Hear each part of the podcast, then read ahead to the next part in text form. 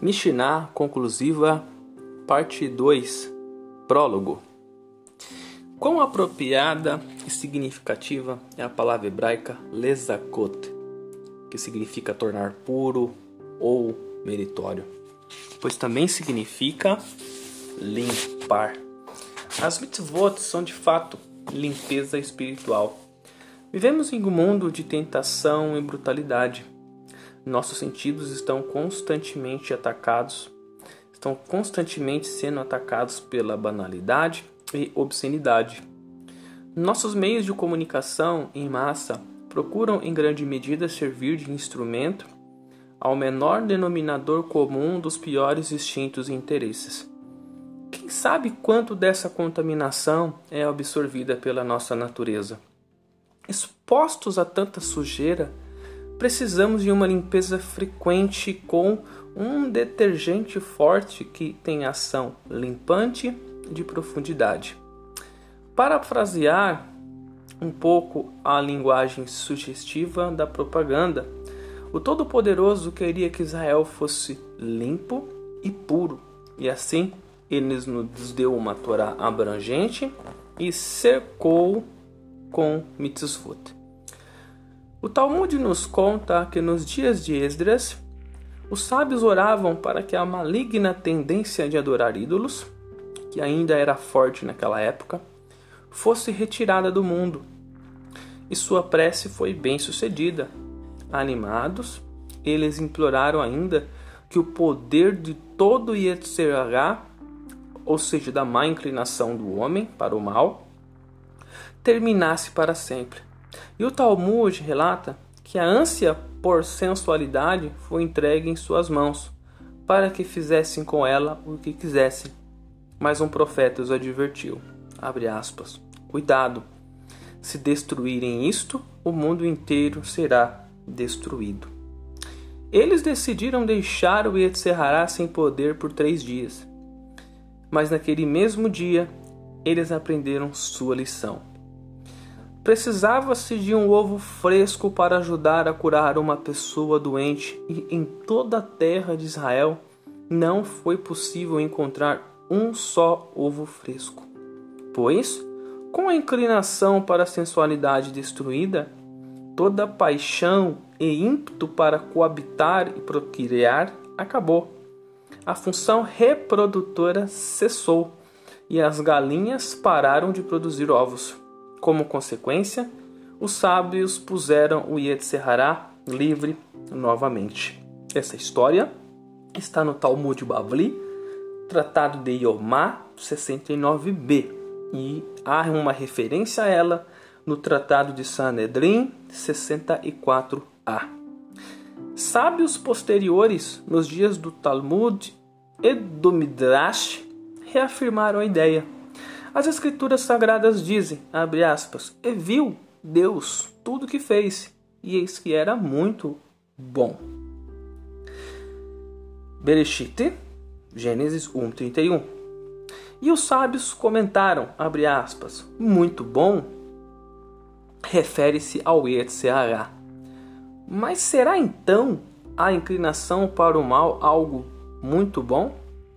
De fato, se não fosse pelo Yetzirah, ninguém construiria uma casa, casaria ou teria filhos e nem se dedicaria ao comércio. Isso consta no Midrash Rabbah, comentando sobre o texto de Breshit, Gênesis 9, verso 7. Nestas e em outras histórias e observações, nossos sábios perceberam claramente mais de 1400 anos antes de Sigmund Freud, que a mesma vertente de paixão, energia e estruturas nervosas indiferenciadas que constitui a fonte dos impulsos sexuais, junto com os arroubos primitivos da ira e da agressão, também são a mesma fonte de suas capacidades criativas e de construção. A inclinação para sensual, para o sensual ou a libido, segundo Sigmund Freud denominou, não deve, portanto, ser destruída ou reprimida, mas sim canalizada controlada e muito bem conduzida.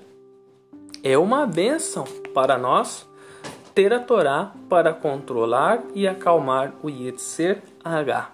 Abre aspas. O povo de Israel é afortunado, pois quando está ocupado com a Torá e atos de benevolência, pode controlar sua paixão e não ficar à mercê dela.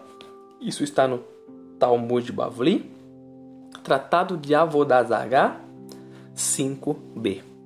E aqui eu quero abrir um parêntese para trazer a, ilustra a elucidação. Uma coisa que o Rav Shaul, o apóstolo Paulo, ele ensina a que estava situada em Roma.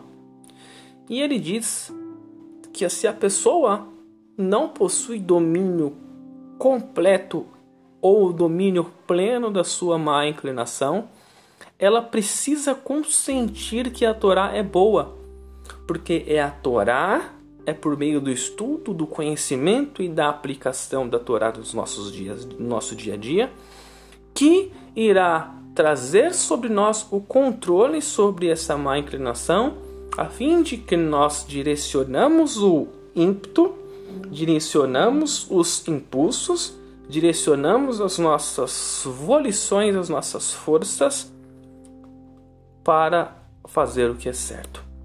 Fecha parênteses. Continuamos o Pirkei Avot. A Torá é o antídoto que pode combater eficazmente os efeitos tóxicos da inclinação exacerbada. Abre aspas. Eu, o Todo-Poderoso, criei a inclinação para o mal e também a Torá para moderá-la, ou seja, para trazer cura isso está no Talmud de Bavli, Tratado de Kidshim 30b. E há uma referência também no Tratado de Bavabatra 16a. Mas o Yetzirah é um agente muito volátil e altamente versátil.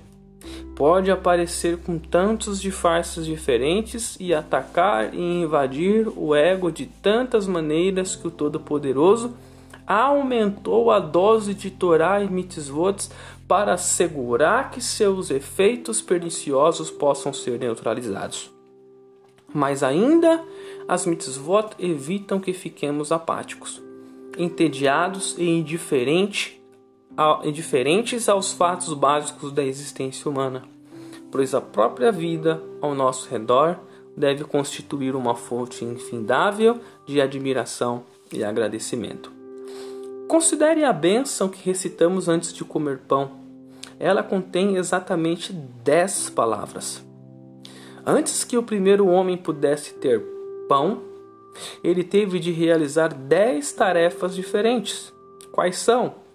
Arar, semear, colher, fazer gavelas, joeirar, aventar, moer, peneirar, amassar, e assar. Isso está no Talmud Bravi, Tratado de Brahot 58a. E na Torá existem 10 mitzvot que se aplicam a estas operações. Na medida em que o homem teve que fazer estas 10 coisas para produzir seu pão, cumpriu com gosto as dez mitzvot relacionadas com seus afazeres para expressar seu agradecimento ao Criador que o proveu com o que era necessário para isto. Atualmente, contudo, tudo o que você, tudo o que nós precisamos fazer é simplesmente ir na padaria ou no mercado e comprar um pão ou atualmente, de forma mais moderna, telefonarmos ou por meio de aplicativos compramos para que o mesmo seja entregue sejam entregues em nossas casas, não tendo de realizar nenhuma das dez tarefas. em uma granja, em uma padaria ou em uma estalagem para produzir o nosso pão. Podemos esquecer-nos facilmente de que este pedaço de vida é um pequeno milagre pelo qual o Criador merece nossa, o nosso agradecimento. E assim, recitamos em primeiro lugar a bênção de dez palavras que simbolizam os dez passos que foram necessários para produzir o pão do qual podemos desfrutar por sua obra e sua infinita graça. Sabemos que a lei da Torá e a secular ou civil, a miúde ocupam-se das mesmas áreas e proíbem os mesmos crimes. A lei da Torá, todavia, rastreia o conceito de crime até suas raízes e através de todas as suas possíveis manifestações. Na lei secular, se contempla o assassinato em primeiro grau, em segundo grau, o crime involuntário, e assim por diante. Mas só na Torá encontramos o ensinamento rabínico de que insultar e envergonhar um homem e público também é um crime. Isso encontra-se no Talmud de Bavli, Tratado de Bava Metzia 58b. Ou seja, quando o Machia e Yeshua, abre um parênteses, quando o Machia e Yeshua ele cita a expressão aquele que diz ao seu irmão Haká já matou, Yeshua está fazendo uso dos conhecimento que ele, do conhecimento que ele tinha da tradição oral, porque já essa sentença, a rastreabilidade do assassinato, a rastreabilidade do homicídio já era preconizado na Torá oral, como nos ensina aqui o Porquê Avot.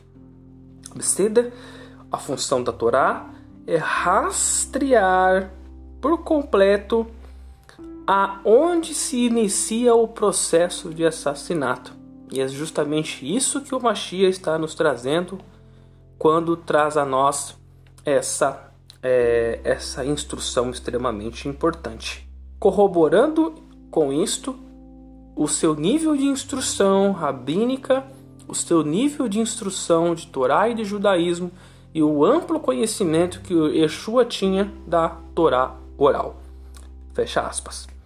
Quando você o faz ruborizar, ou seja, ficar vermelho, com a face vermelha, ou empalidecer-se por uma situação embaraçosa e mortificante, você derramou o seu sangue, você assassinou a reputação do seu próximo. E isto também é um crime. Na lei secular, os casos de roubo são classificados como furto maior, furto menor, segundo o valor dos objetos roubados.